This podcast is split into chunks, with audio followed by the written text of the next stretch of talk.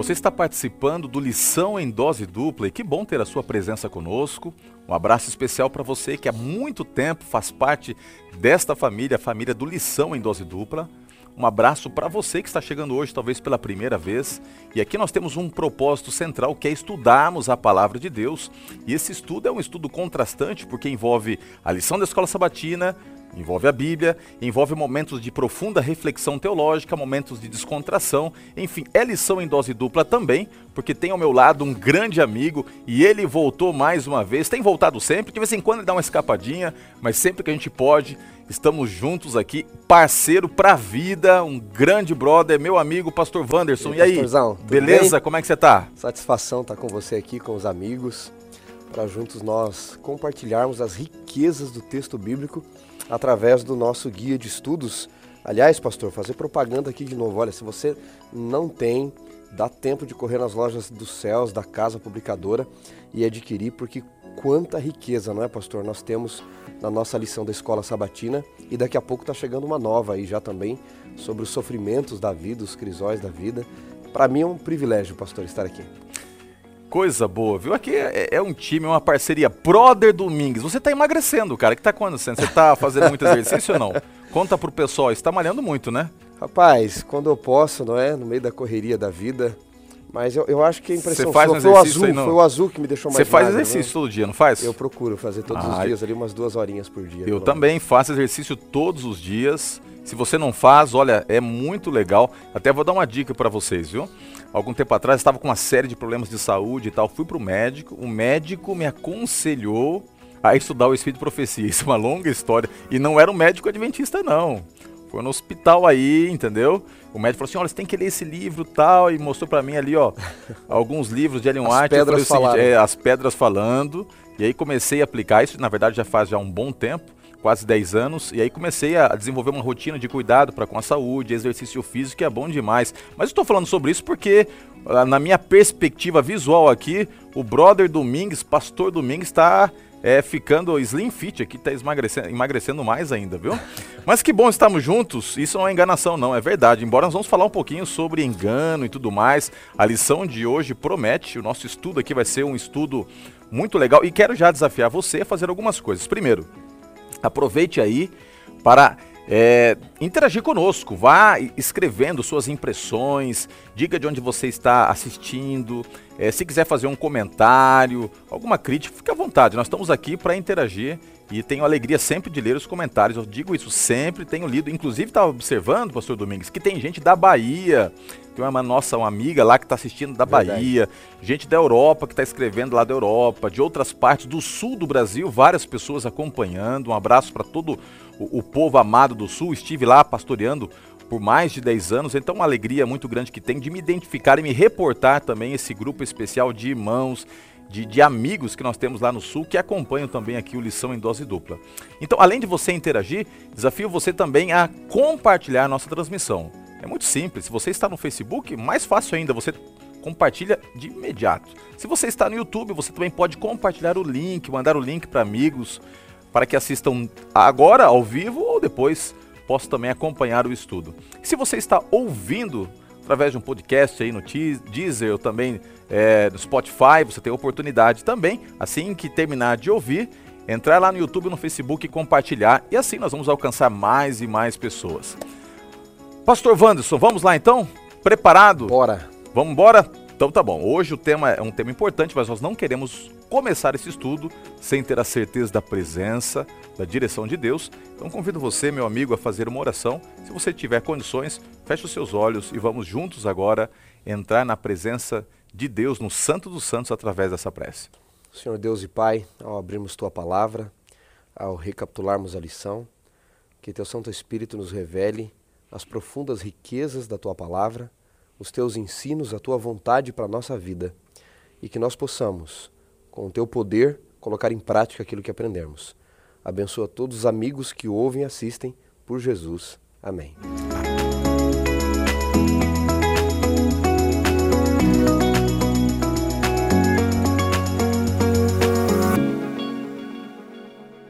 Vamos ler juntos a Bíblia? Gênesis capítulo 27 o verso 36, embora seja o verso principal esteja na lição, eu gosto de abrir a Bíblia, gosto de abrir a Bíblia e estudá-la.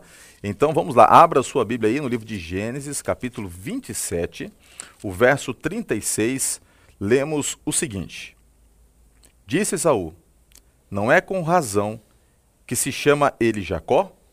Pois já duas vezes me enganou. Tirou-me o direito da primogenitura e agora usurpa a bênção que era minha. Disse ainda: Não reservaste, pois, bênção nenhuma para mim? É muito difícil você ser enganado, né? Eu já passei por algumas experiências que fui enganado na vida. A gente se sente frustrado, é, é, às vezes até com aquele senso de incapacidade de você tentar resolver. Lembro que já comprei algumas coisas que julgava ser realmente é, originais e, e, não eram originais, e você se sente assim, de certa forma, destruído internamente. Agora, o interessante é que Deus ele pode usar aqueles que são enganados, restaurando, possibilitando um novo começo, mas Deus também pode usar os enganadores, aqueles que acabam é, se utilizando do engano para ganhar algum tipo de vantagem no processo de desenvolvimento da vida. E nós vamos ver aqui que Jacó, este que é conhecido por muitos como enganador, ele tem um, um, já um surgimento bem sugestivo, né, tipológico. Ele é o segundo a nascer. O nascimento dele já é um milagre, porque a sua mãe ela era estéril. Rebeca não podia ter filhos. E quando ela engravida e dá à luz a estas duas crianças, o próprio nascimento de Jacó já é um milagre. Mas o seu irmão Isaú nasce primeiro. E ele nasce segurando no calcanhar é, do seu irmão. Inclusive o nome Jacó é, não necessariamente tem uma ligação direta na etimologia da palavra com o engano. É aquele que nasce segurando pelo calcanhar.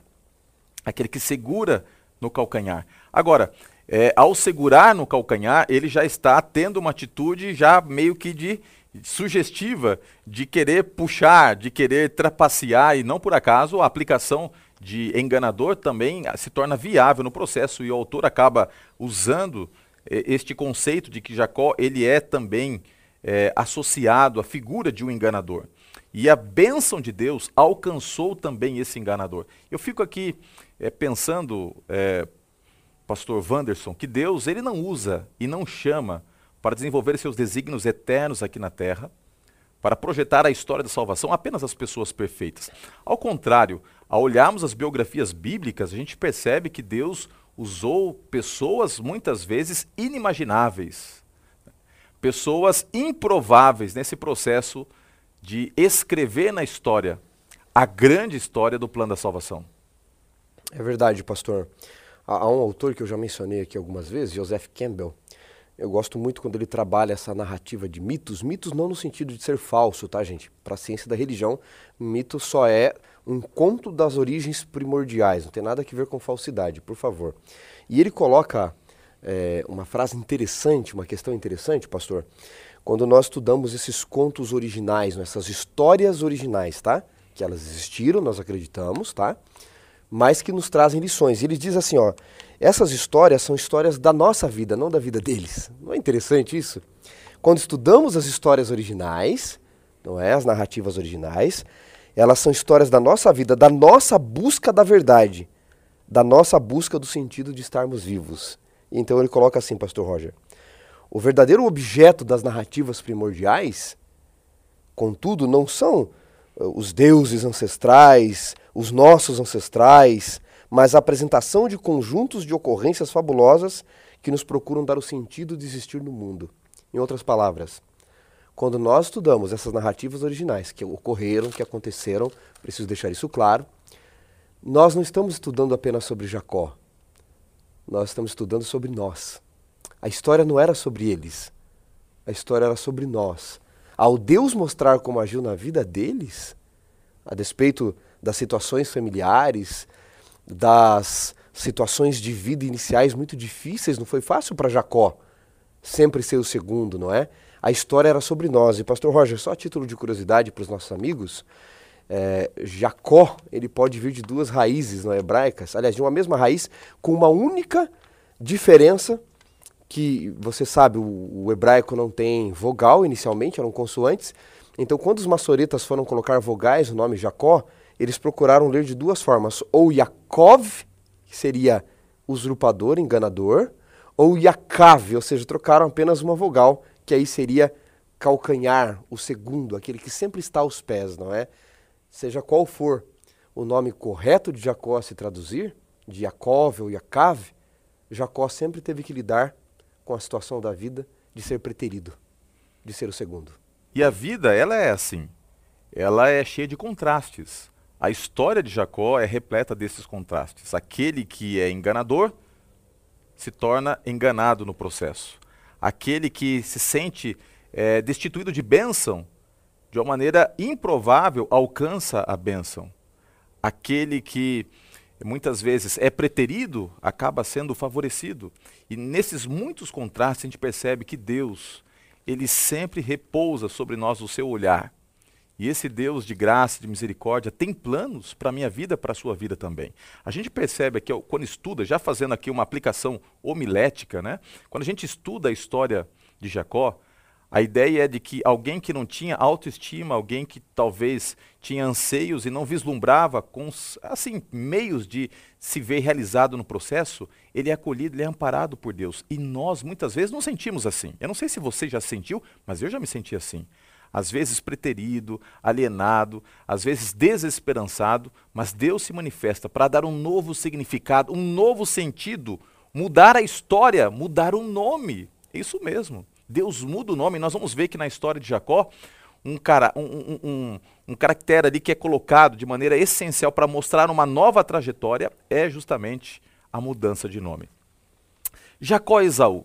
Jacó e Esaú, dois irmãos, bem diferentes. É impressionante como, às vezes, é, o mesmo pai, a mesma mãe podem gerar filhos bem diferentes. Por exemplo, lá em casa nós somos em quatro. E nós quatro somos diferentes. Fisicamente, alguns são mais parecidos. Eu não sou muito parecido fisicamente com meu irmão Robson, sou mais parecido com o Rodrigo, mas em termos de personalidade, nós somos em alguns aspectos parecidos, outros diferentes. É uma coisa linda desta singularidade na multiplicidade. Nós temos no aspecto da paternidade as possibilidades de nos depararmos com situações diferentes, perspectivas diferentes nos filhos. Eu sou pai de dois. E eu percebo que o mais velho, na minha maneira de ver, ele é fisicamente mais parecido comigo, mas interiormente mais parecido com a mãe. E o mais novo, fisicamente mais parecido, talvez, com a mamãe, mas no aspecto interior, na, na, maneira de se relacionar, na personalidade, mais parecido comigo. E a Bíblia fala de algumas diferenças que havia entre eles. Por exemplo, Esaú, ele era mais forte, musculoso, mais atrevido, mais audacioso, caçador, peludo. Ele era aquele, é, talvez, personagem que tipificasse a imagem do, do macho, né, do homem. Jacó era mais tímido, Jacó era mais ligado às coisas caseiras, talvez não se destacasse tanto pela simetria masculina ali no seu corpo, e, e, a sua silhueta talvez não fosse tão expoente quanto a do irmão, mas esse Jacó, ele era um Jacó é, que na sua postura mais pacata, né, que vem da palavra tanda, a sua postura mais íntegra, ele também tinha algumas aspirações espirituais que o diferenciariam. E aqui está um grande ponto que eu queria começar a nossa conversa sobre esse contraste. Independente das características de personalidade, características físicas, o que vai fazer diferença lá no final da história é os nossos anseios e expectativas espirituais. E aí, neste ponto, os dois se distanciavam muito mesmo. Talvez o grande contraste, a grande diferença não fosse tanto as, as expectativas dos pais, nem as características físicas. Mas o que marcaria a tônica de virada nesta história familiar era os anseios espirituais presentes em Jacó, em contraste com os anseios presentes em Isaú. Quando nós olhamos para os dois irmãos, de fato nós vemos que eles não eram diferentes apenas é, na aparência, não é? A Bíblia diz que Esaú era mais ruivo, cheio de pelos no corpo, Jacó liso. Você descreveu bem aí já as diferenças, pastor. Mas é curioso, não é? Irmãos gêmeos, mesmo ventre, estavam ali dividindo e tão diferentes nas escolhas de vida que tiveram. Esaú era, por direito de saída do ventre, o primogênito. Ele teria o direito à primogenitura. Mas havia uma promessa divina de que o mais velho serviria o mais novo, de que Jacó herdaria. Ao longo da vida, cada um deles vai fazendo suas escolhas. É verdade que você encontra em Esaú e Jacó traços da sua educação, não é? A preferência de Isaac por Esaú, a preferência de Rebeca por Jacó, e, e você vai vendo isso ao longo da vida. Esaú vai se casar com mulheres distantes do seu parentesco, que não era o ideal. Ele vai vender a sua primogenitura por um prato de lentilha um guisado. Ou seja, ao longo da vida você vai vendo que Esaú desconsiderava as coisas espirituais de Ellen White. Ele não, não levava a sério a importância da primogenitura, a responsabilidade do primogênito, porque não era só uma aquisição de bens ser o primogênito. Ele deveria ter uma responsabilidade espiritual sobre sua família. E ele já demonstra essa irresponsabilidade casando com mulheres de um povo que ele não deveria, vendendo a sua primogenitura por um prato de lentilha e um guisado. Ou seja, as diferenças vão se tornando não só físicas, mas pelas escolhas deles e aspirações deles, eles vão então começando a se diferenciar cada vez mais. Um detalhe interessante é que Jacó deveria ter as suas ambições também na vida. Ele tinha os seus anseios por coisas que a primogenitura poderia lhe dar, mas ele vai falhar, embora pacato. A palavra tam ali pode ser traduzida por íntegro, né? A Bíblia aplica Noé como íntegro, a Jó também, não é? Ele é reto em tudo que fazia. Jacó, em seus anseios de ter as coisas, também vai falhar, tentando fazer da forma humana e não da forma divina. Eu queria aproveitar e, e, buscar alguns escapes de aplicação aqui, porque essa é uma história muito rica. Nos seus detalhes, ela deixa muitas brechas, muitas pontas para nós extrairmos lições para a nossa vida. Vamos lá, primeira coisa que eu queria destacar aqui. É um equívoco de paternidade. É uma, uma família bem desestruturada. Desde o, o, o, o seu avô lá, né? Abraão, a gente percebe já falhas no processo educacional, de interação com filhos o preferencialismo sempre presente, e eu queria aqui abordar justamente esse aspecto. Eu não sei se você é pai ou se você aspira um dia ser pai ou ser mãe, assim por diante.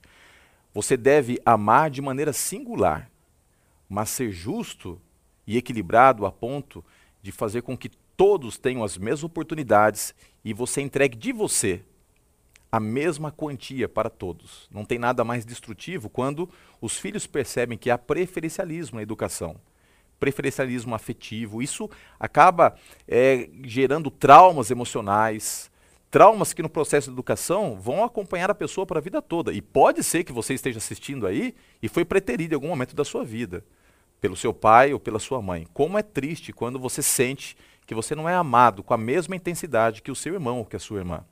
Então esse é um problema que a gente tem que estar atento, porque tudo que outrora foi escrito para nosso ensino foi escrito para que pela consolação das escrituras tenhamos esperança.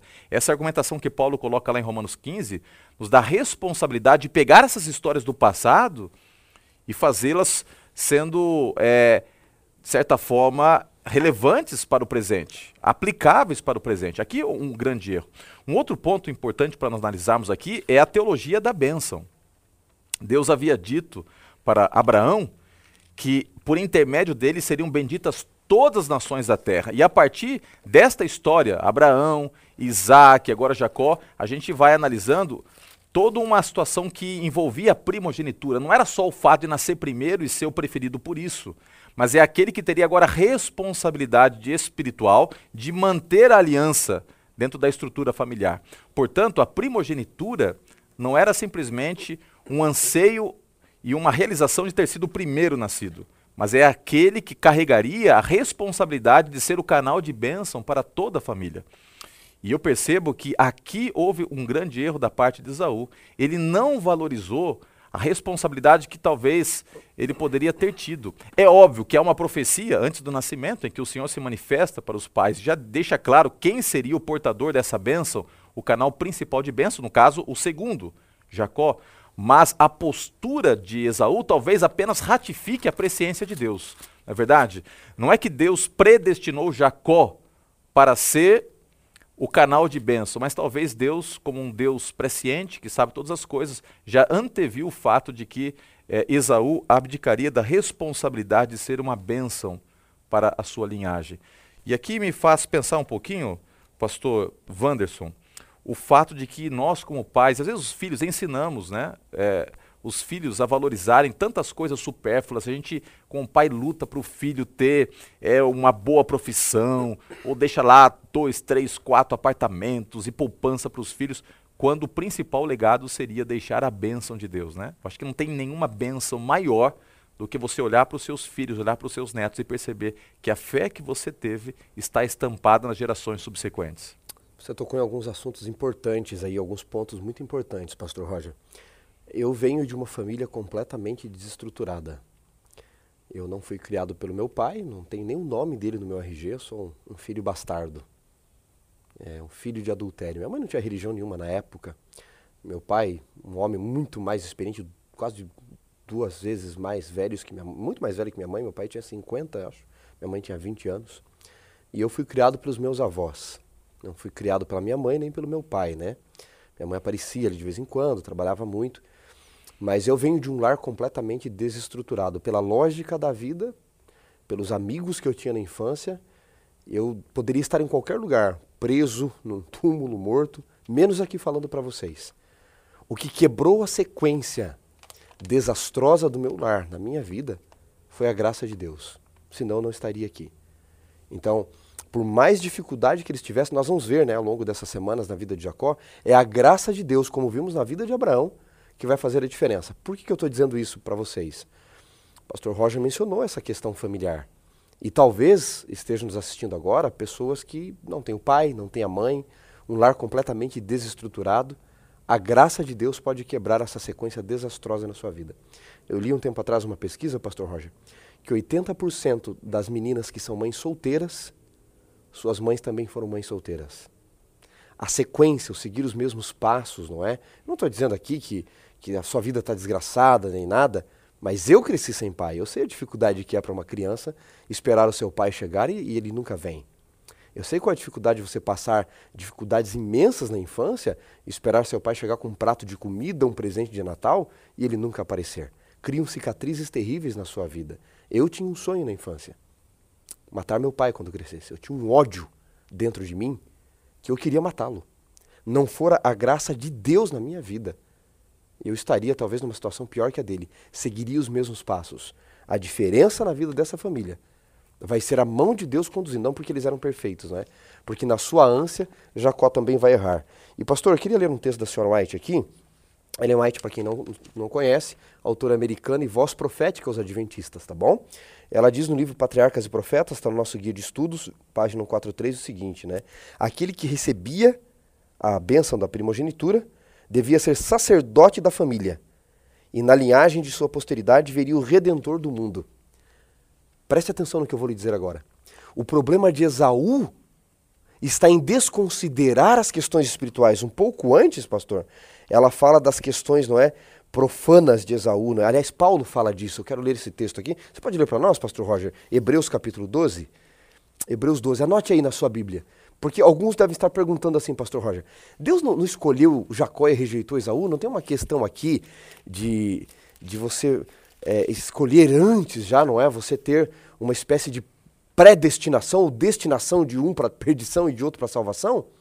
Bem, em Hebreus capítulo 12, pastor Roger, leia para nós o, o versículo 16, por favor. Nem haja algum impuro ou profano, como foi Esaú, o qual por um repasto vendeu o seu direito de primogenitura. Uau, forte, né? Forte esse texto. Me chama a atenção Paulo usar a expressão aqui profanos. O que, que é profanos? É o que está além da epifania, da faneia, né? Ele está além do santo. O problema de Esaú é que ele sempre esteve com as questões do mundo, nunca com as questões de Deus. Nunca deu valor à primogenitura. Ele não entendeu que ao rejeitar a primogenitura, ele estava dizendo: Eu não quero o Messias na minha linhagem. Ele estava rejeitando o Messias. Então, Deus já sabia que Esaú faria isso pelas próprias escolhas de Esaú. Jacó, eu, eu, às vezes tenho que tomar cuidado, pastor Roger, que outro dia eu estava na igreja, eu falei é, Esaú e Jacu. e é Esaú e Jacó. Jacó é uma ave, né, gente? Então, por favor ali, né? Mas Esaú, para nós não errarmos, Esaú estava desconsiderando não só as bênçãos do primogênito, ele estava desconsiderando ser o sacerdote do seu lar, sacerdote da sua família toda, e principalmente estava dizendo: Eu não quero um Messias na minha família.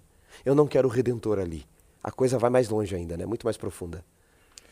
É, a história, ela realmente tinha tudo para terminar da pior forma possível. Se você analisar todo o contexto que é trazido ali a partir de Gênesis 26, 27 e assim por diante, você vislumbra então algo que estava sendo armado para o caos. É, não poderia dar bem isso. Realmente ele rouba a bênção, ele engana o pai, ele coloca as vestes do irmão, ele coloca pelo sobre o corpo para enganar o pai, o pai que já praticamente não conseguia enxergar. O pai dá a bênção.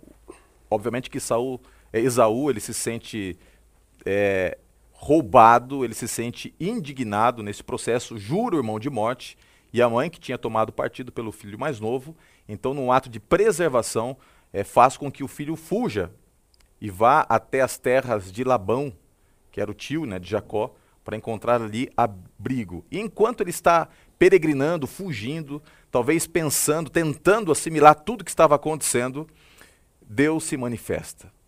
Eu acredito que nos momentos mais escuros, mais difíceis, mais desesperançados da vida, Deus prova que Ele é Deus, estendendo a mão. E aí entra a graça. E, pastor, eu fico assim muito feliz ao poder compartilhar esse momento contigo. Você, é de uma maneira muito corajosa e, e sendo tão transparente e idôneo como você é, você expôs uma particularidade da sua vida. O que faz com que a gente tenha ainda mais empatia e respeito, né? E veja a graça de Deus que pegou alguém, uma situação tão adversa, e fez dessa pessoa um homem poderoso nas mãos de Deus. E eu não canso de dizer o quanto te admiro. Tenho certeza que todos que estão aí também assistindo admiram e reconhecem o talento e a vocação divina, o chamado para o ministério que Deus lhe fez. E a tua vida é uma prova de que Deus pode nos dar recomeços, pode escrever uma nova trajetória. E Deus iria escrever essa nova trajetória na vida né, de Jacó. Jacó estava ali peregrinando e ele então ele chega num local, né, que depois vai ser colocado por ele o nome de, de Betel, né, Betel, a casa de Deus. E ele está cansado e ele talvez ali tentando assimilar tudo que está acontecendo, ele se deita, coloca uma pedra, reclina-se sobre ela e ali ele tem um sonho. Eu acho interessante esse sonho e muito profundo esse sonho. Esse sonho é, é, é, uma revelação divina. E neste sonho ele vê uma escada e aquela escada é colocada do céu até a terra. E é uma conexão interessante, porque quando você olha ali em Gênesis 28, verso 12, pode ler para nós, pastor? Gênesis 28, verso 12, verso 13, nós temos aqui a palavra, né? É, Natsav. Vamos lá, leia para mim. Gênesis 28, 12 e 13 diz: E sonhou e exposta na terra uma escada cujo topo atingia o céu. E os anjos de Deus subiam e desciam por ela. Perto dele estava o Senhor e lhe disse: Eu sou o Senhor, Deus de Abraão, teu pai, Deus de Isaque. A terra em que agora estás deitado, eu te darei a ti e à tua descendência.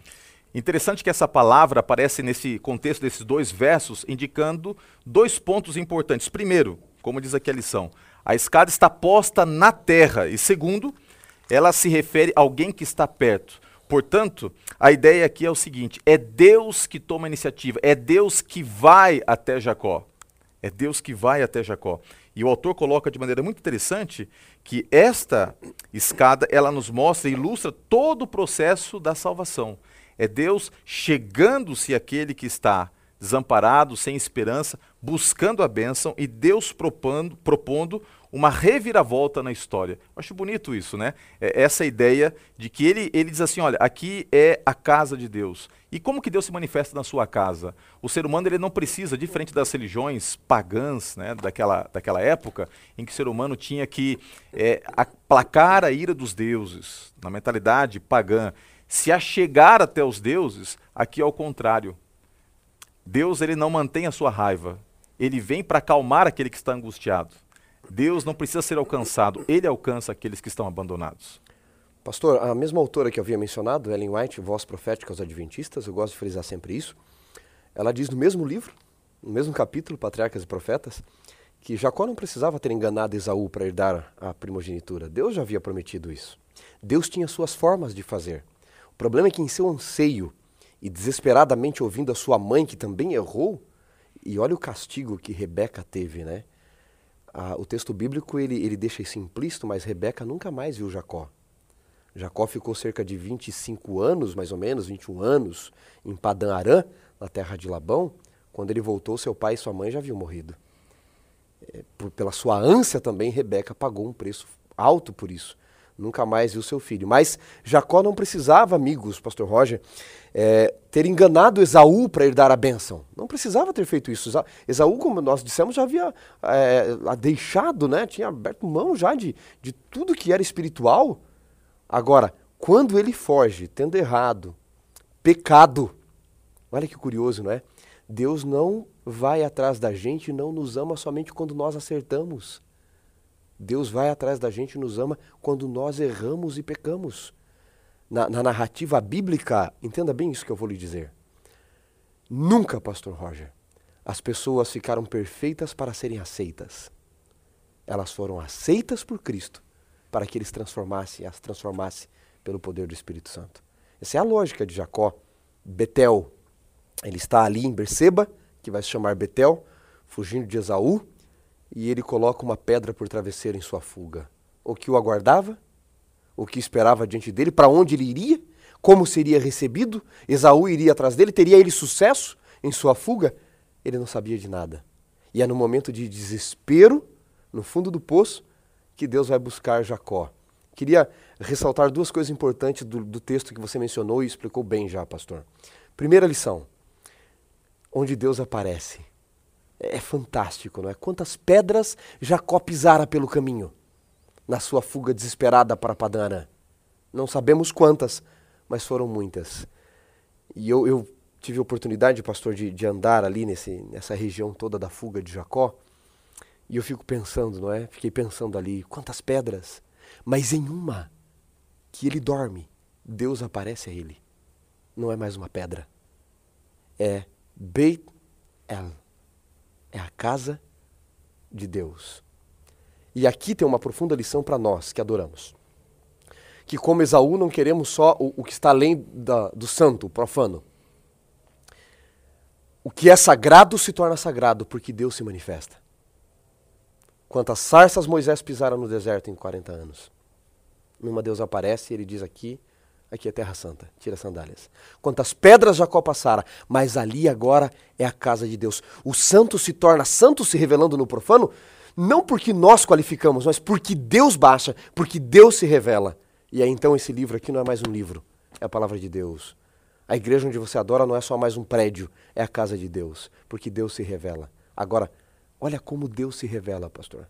O nosso guia de estudos nos comentários traz até uma diferenciação, não é? Um contraste entre Betel e Babel, porque tem a mesma raiz, não é?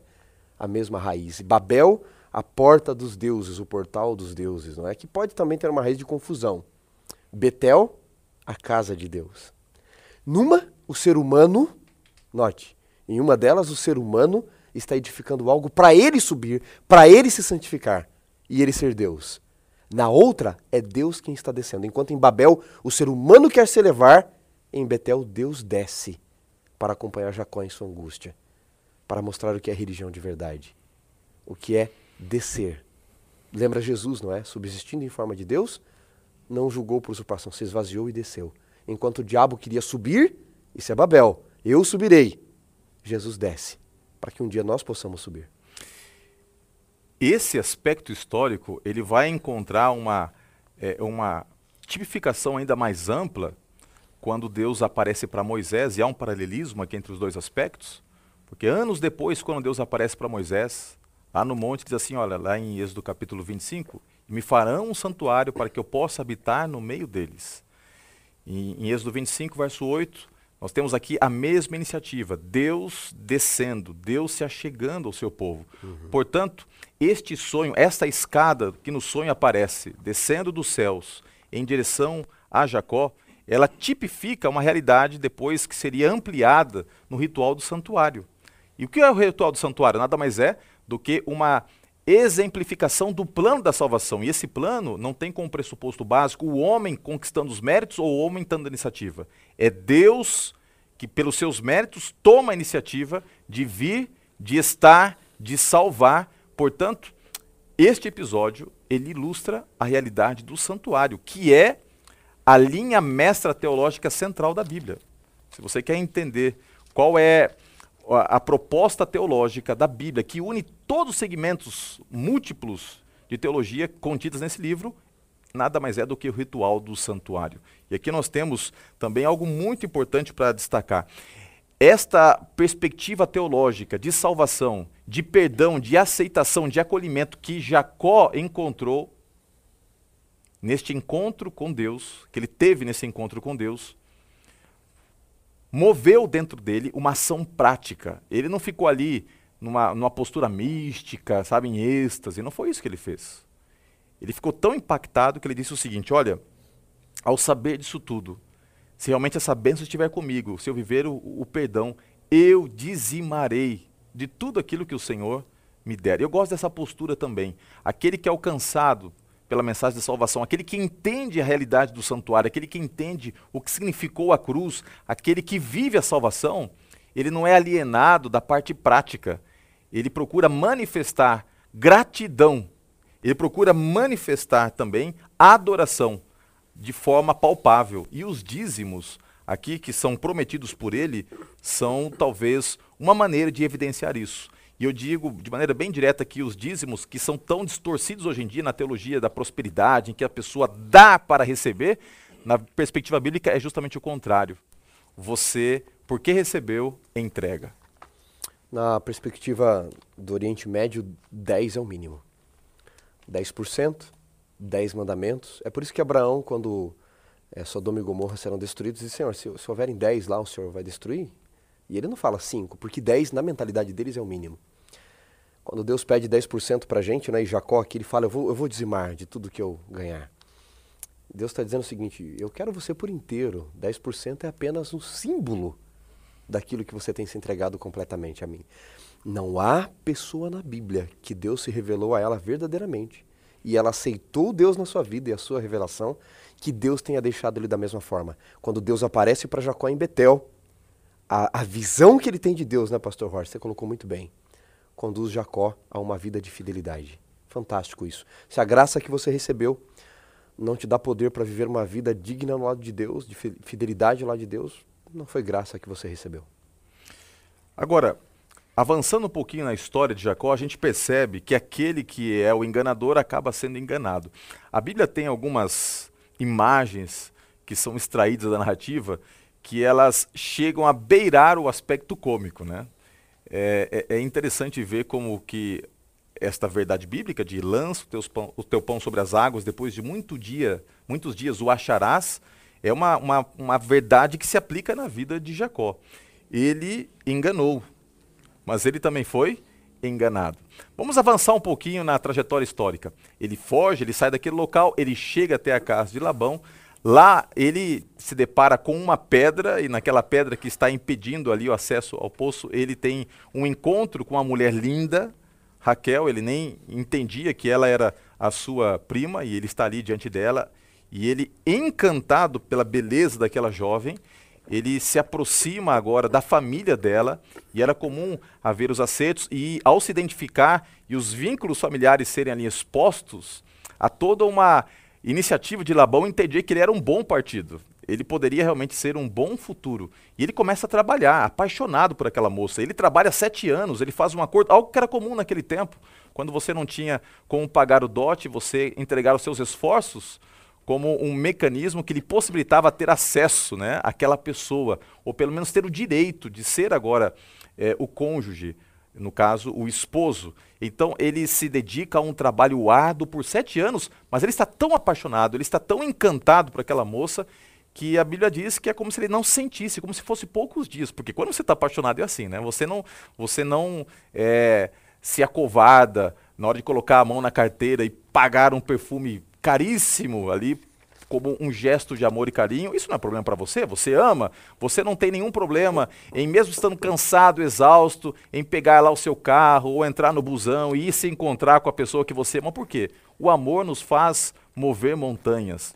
Então ele trabalha com muito amor, com muito carinho, focando no sonho de tê-la como a, a sua parceira, sua companheira, sua esposa, e no dia da festa, quando está aquela coisa lá, cheia de, de, de, de encantos que envolvia a mística do casamento no Oriente Antigo, o seu sogro se aproveita da situação.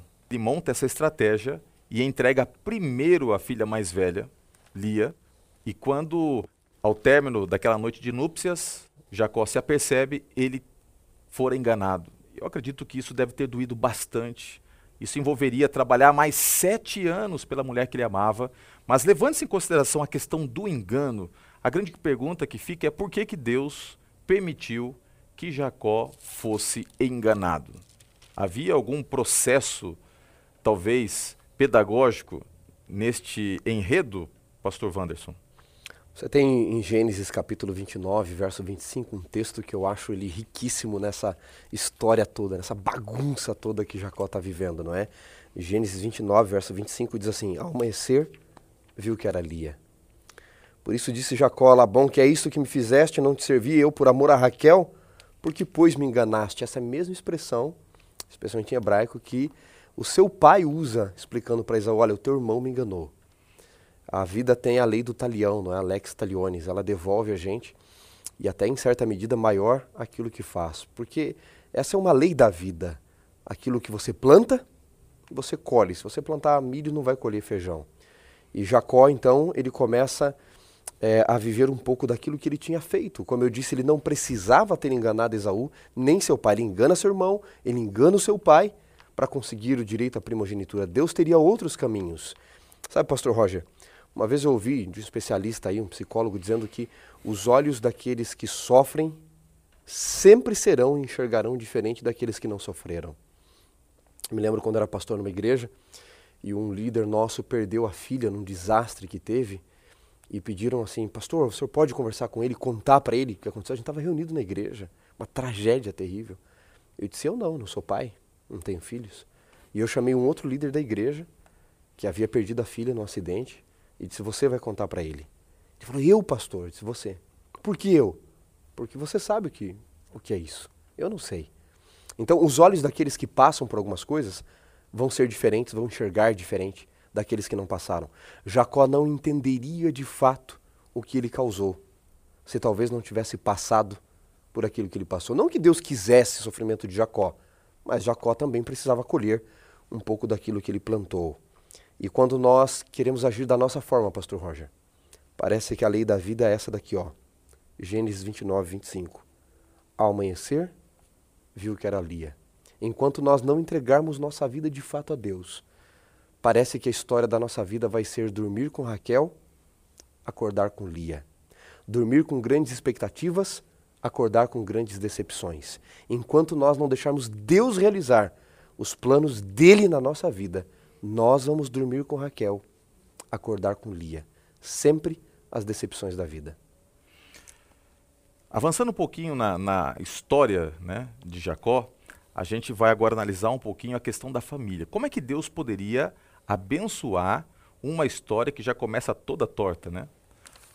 Uma pessoa no casamento acaba recebendo como esposa aquela que ele não queria que fosse a esposa, e agora, depois de mais sete anos, ele tem uma segunda esposa e veja então agora uma disputa interna dentro daquela casa, porque ele tem duas mulheres com expectativas, com sonhos, com necessidades. E quando você lê a história, é uma história bem peculiar, porque o que acontece?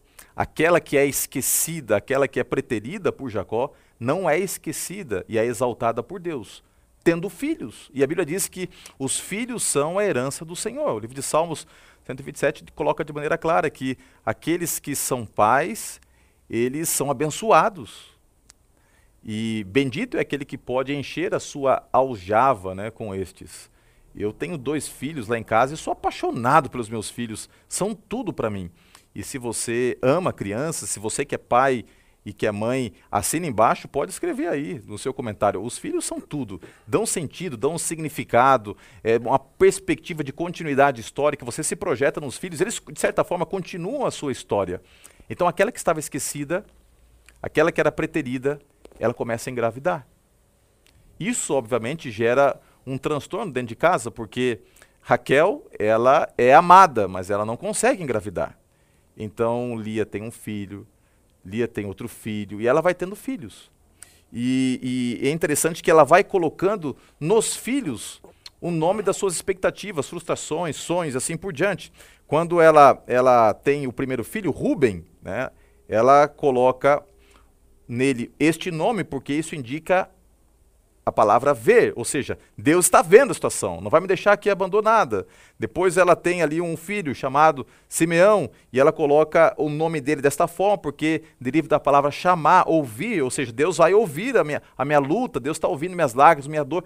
Mas chega um momento em que ela vai entendendo que o seu senso existencial não deve estar atrelado naquilo que o outro coloca sobre ela. E eu vou fazer aqui um parênteses o teu senso de valor próprio nunca deve estar atrelado à expectativa que os outros têm, ou até mesmo às constatações que os outros fazem de você.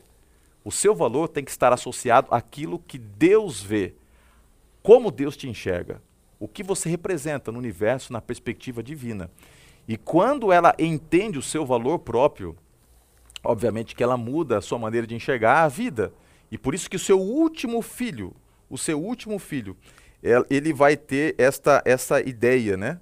Ele vai ter essa ideia de adoração, que é Judá. Quando ela se torna mãe de Judá, a perspectiva muda, né? Porque o nome Judá significa louvor. Ou seja, ela já não vai mais pedir para que Deus olhe para ela, ela não vai mais pedir para que Deus escute as suas, o seu choro, né? Ela vai simplesmente louvar a Deus. Por quê? Porque Deus estava com ela. E é interessante quando ela para de ter filhos, é que Raquel começa a ter filhos, né? E tem os dois. Agora, é uma, uma história tão, tão doida, porque é só fazer um resumo do resumo, pastor. Estou me estendendo aqui, mas só para você entender a complexidade dessa família. Como é que uma família dessa pode ser abençoada? Porque o que acontece? Enquanto Lia está tendo filhos e Raquel não pode ter filhos, ela pensa: ah, é? É assim? Eu vou colocar a minha serva aqui para ter relações porque os filhos dela vão ser como os meus filhos. Ela tem a mesma postura que Sara teve. E não deu certo lá na história de Ismael, não daria certo aqui, né? A serva de Raquel começa a engravidar. Aí, né? Antes dessa maturidade que vai depois culminar na vida né, de Lia, Lia pensa, é para colocar a serva, vou colocar a minha também no meio. E coloca a serva dela. Então, agora imagina o Jacó, vai dormindo cada noite com uma e vai engravidando aquelas mulheres, menos Raquel, que depois também engravida. Então tinha filho para tudo quanto é lado. Tinha filho de Lia e filho da serva de Lia. Tinha filha da serva de Raquel e, por fim, teve filhos com, com Raquel. Como é que uma família dessa pode dar certo? Mas, quando Deus tem um plano, a despeito de, apesar de, Deus implanta os seus desígnios eternos. É uma coisa impressionante a bênção dessa família que tinha tudo para ser uma maldição. Às vezes Deus realiza milagres através de nós e às vezes apesar de nós, né, pastor? Essa família, ela é o exemplo disso, não é? Eu gosto de pensar um pouquinho na história de Lia. Lia não tinha a beleza de Raquel, o charme de Raquel. Não foi escolhida, ela foi posta. A, a descrição da cena dela no casamento com Jacó, ela é parte do engano, mas você percebe que Lia não fala o tempo todo na cena do casamento. Ela é meio que obrigada, é quase que um abuso. Você tem que ir e você tem que se deitar com ele. E depois preterida pelo marido, porque, embora ela não tenha voz na trama, ela é parte do engano e uma peça-chave para o engano, sempre desprezada, mas é dela quem vem Judá. E não é José, é Judá quem vai continuar a linhagem, com Tamar, com a sua nora, numa história bem complicada em Gênesis 38. E é dali que vai vir Pérez, Esron, Arão, vai vir Salmão, Boaz, e é de onde vai surgir ali Obed, Jessé e Davi. Parece que mesmo em vidas complicadas, Deus pode efetuar milagres. E é desta linhagem complicada de Lia, não de Raquel, que vai vir o Messias. Através de Judá, que é o seu quarto filho. Você bem colocou aí, pastor, que ele é a grande adoração, não é? O grande louvor dela para com Deus. E Judá, pastor, curiosamente, que vai assumir o direito de primogenitura depois. Por isso dele vai vir o Messias, tá bom, gente? Por quê? Rubem vai se dormir com a concubina do seu pai perde o direito. Levi não tinha direito porque cuida, cuidaria do templo, a primogenitura. Simeão vai quebrar o pacto que ele vai fazer com siquemitas, também perde direito à primogenitura. Por ordem, então, o primogênito seria Judá, porque os outros abriram mão de alguma forma. É de Lia, de uma vida desgraçada, de uma rejeitada, que Deus faz o Messias vir e de outras famílias complicadas que viriam depois. Que Deus é esse. Olha aqui para mim, você que está com a família aí acabada, destruída. Ou vem de uma família destruída e você não pode escolher como eu também não pude. Que Deus é esse que tem a habilidade de da lama, da lama, tirar ouro puro. Que Deus é esse. E esse Deus que fez isso com Lia, pode fazer isso na sua vida também, não é? E para nós encerrarmos aqui a, a conversa que está tão boa, né, sobre essa história tão singular e tão rica em detalhes, em aplicações para a nossa vida, a gente vai abordar agora o tema de Jacó partindo. Ele já tinha toda uma família problemática, ele estava sentindo na pele, talvez colhendo de maneira ainda mais ampla os erros que tinha cometido no passado agora vivenciando isso na sua própria família. Mas algo me chama a atenção aqui, pastor Vandes, que é o fato de que ele entendeu que o lugar dele não era ali. Ele sabia que se houvesse a perspectiva de realmente ele viver a bênção de Deus, se a promessa que fora dada a Abraão, a Isaac, também fosse dele, ele precisaria viver esta promessa, essa bênção em outro local. E ele então sai. É uma situação é, difícil, ele tem que sair, a, até o, o fato que depois nós podemos explorar em outro momento, em que ao sair, as filhas se apropriam ali dos ídolos, que talvez fossem mais do que ídolos, e sim sinônimo de, de, de escritura, de propriedade, e ele sai então da, daquela terra, e é um processo traumático, porque ele sente que é o momento, porque até os filhos de Labão estão vendo nele agora um intruso, alguém que está se apropriando de maneira ilícita de bens que eram do pai ali. Então ele sente que é o momento de sair e ir para o local em que Deus o estava conduzindo. O fato dele sair é um fato sugestivo, porque às vezes nós queremos, no contexto que nós estamos, talvez é, buscando uma renovação, um recomeço com Deus, às vezes o chamado é para que nós saiamos. Você pode estar com a vida perdida no bar, e ser alcançado por Deus e ter uma nova perspectiva de vida. Mas às vezes Deus diz assim: olha, você quer viver uma nova história? Sai daí. Você quer que eu reconstrua a sua família ou pegue esses pedaços aí que foram implantados numa família toda estruturada e faça dessa família um canal de bênçãos? Sai daí. Deus convidou Abraão para sair. E Deus agora coloca no coração de Jacó o desejo de sair. Ele sai e ele vai então até Betel, novamente, e eu, eu gosto da, da ideia que o autor trouxe aqui, é que ele, quando chega lá em Betel, ele se refere ao local como o Deus de Betel, porque para ele agora mais importante até do que o local estar novamente naquele, naquele ambiente em que foi projetado para ele a perspectiva de bênção em vez de maldição, ele entende que agora mais importante até do que o local é o Deus que está propondo a bênção e uma virada de vida. Nos chama muita atenção esse retorno de Jacó, né? Gênesis capítulo 31, versículo 13. Quando Deus ordena Jacó voltar, a ordem vem assim: Eu sou o Deus de Betel, onde ungiste uma coluna e me fizeste um voto. Levanta agora, sai desta terra e volta para a tua terra e para a tua parentela. Por que, que Deus tem que se apresentar assim ao pedir para Jacó sair? Eu vou dizer por experiência própria. O pior lugar que a gente tem para voltar são os lugares dos nossos fracassos. Voltar para a terra prometida significava voltar para o fracasso, onde eu fui rejeitado pelo meu pai, ameaçado pelo meu irmão, onde os enganei. A última vez que eu vi a face de Esaú, ele disse: Eu vou te matar. O pior lugar que nós temos para retornar são os lugares dos nossos fracassos. Pastor Roger, eu, quando estava fazendo meu doutorado, em 2017, eu fui para Istambul, fui para a Turquia estudar com a Austin University, uma parte do meu doutorado, sanduíche, né? Fiquei lá escavando, rodando ali o interior da Turquia, o deserto da Turquia. E quando eu tinha que voltar, eu estava numa depressão profunda quando eu fui para lá. Estava pensando em desistir do ministério. Havia tentado desistir da vida. Tinha tentado me matar três vezes. E eu tinha que voltar agora, os alunos voltaram para os Estados Unidos, a maioria americanos, e eu tinha que voltar para o Brasil. Eu não queria. Porque o pior lugar que a gente tem para voltar são os lugares dos nossos fracassos. Eu não queria voltar. Eu queria desistir do ministério, eu queria desistir de tudo. O Brasil representava o fracasso da minha vida. Tudo der errado aqui. Quando eu estava para voltar, eu passei em Istambul e. Desculpe. Eu. Eu passei numa mesquita, fiquei orando a Deus ali um tempo, ali na Blue Mosque, em Istambul. Depois eu passaria para alguns outros países voltaria para o Brasil, mas eu não queria voltar para os lugares dos meus fracassos.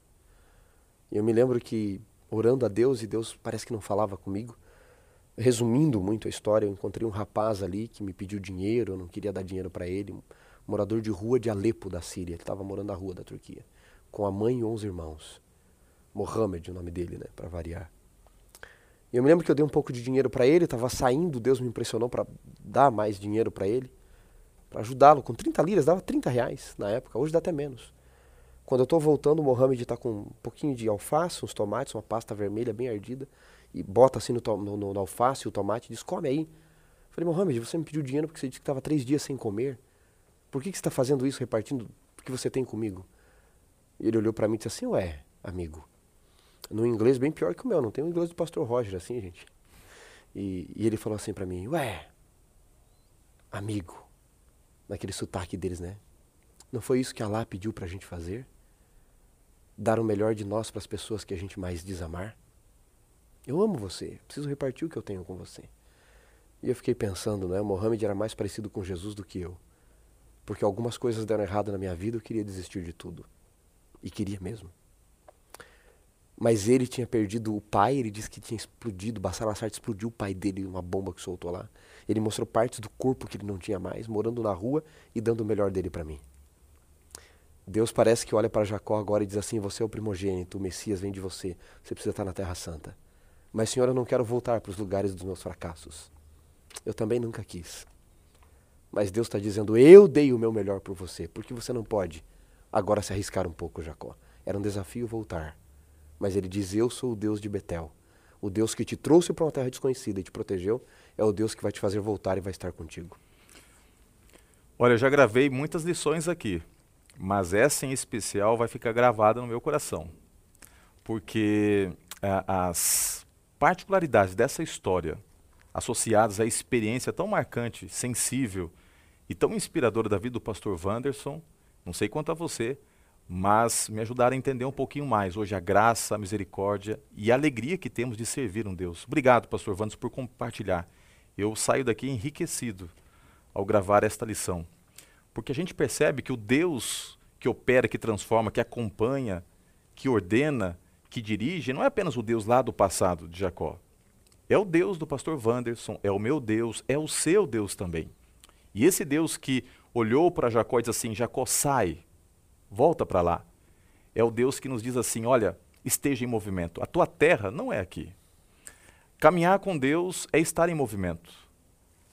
Trilhar o cristianismo é estar em constante mudança, não é uma situação estática, ficar parado. Deus nos convida a caminhar com Ele, porque é caminhando com Deus que nós aprendemos, que nós crescemos, que nós entendemos quem Ele é, que reconhecemos quem somos e como somos dependentes dele, e entendemos para onde Ele quer nos levar. Deus queria levar Jacó para a terra que seria a base do seu povo, o povo de Israel. Era ali que Deus implantaria os seus sonhos. Assim como Deus olha para você hoje e diz: caminha comigo. Mesmo que você não esteja entendendo, mesmo que sua família esteja estruturada, mesmo que você não esteja legal, caminha comigo, porque eu sei para onde eu estou te levando. Confia. Enquanto você estiver caminhando comigo, você vai aprender mais de mim. E eu vou te ensinar mais quem você é e o quanto você é dependente de mim. E essa história linda de dependência, de comunhão, de conhecimento do Senhor se estenderá na próxima semana. Coisa boa foi termos estudado né, a palavra de Deus mais uma vez. Eu me sinto agraciado, você pode ter acesso ao resumo das principais ideias contidas aí na descrição do vídeo. E eu quero convidar você, nesse momento, a fazermos uma oração. Hoje, mais do que uma recapitulação de lição, foi um momento de uma reflexão espiritual. Que Deus te ajude, como professor, a não apenas comunicar as verdades aprendidas, mas ser a personificação dessas verdades. Que Deus me ajude a viver isso. Que Deus ajude você, que é um aluno que gosta de aprender cada vez mais, a entender que as histórias do passado são inspirações para que você escreva a sua história com Deus. Feche seus olhos. Senhor Deus, muito obrigado, Senhor, por cada momento em que nós podemos abrir tua palavra e estudá-la. De certa forma, a história de Jacó também é a nossa história. Que bom foi hoje, ao estudarmos, fazemos conexões, pontes com a realidade que nós enfrentamos no presente e sabemos que o Senhor é o Deus que nos conduz em todo momento e assim como o Senhor levou Jacó para a terra que o Senhor queria que ele fosse ali colocado, fixado, bem como a linhagem de Israel, o Senhor também está conduzindo a cada um de nós e nos ajudando nas curvas difíceis dessa vida, a entendermos que o Senhor está nos levando para um local que é a sua casa, a Betel Celestial. Amém. Portanto, ó Deus, que tua mão poderosa esteja sobre cada um de nós. Oramos em nome de Jesus. Amém. Deus abençoe você. Até o nosso próximo encontro.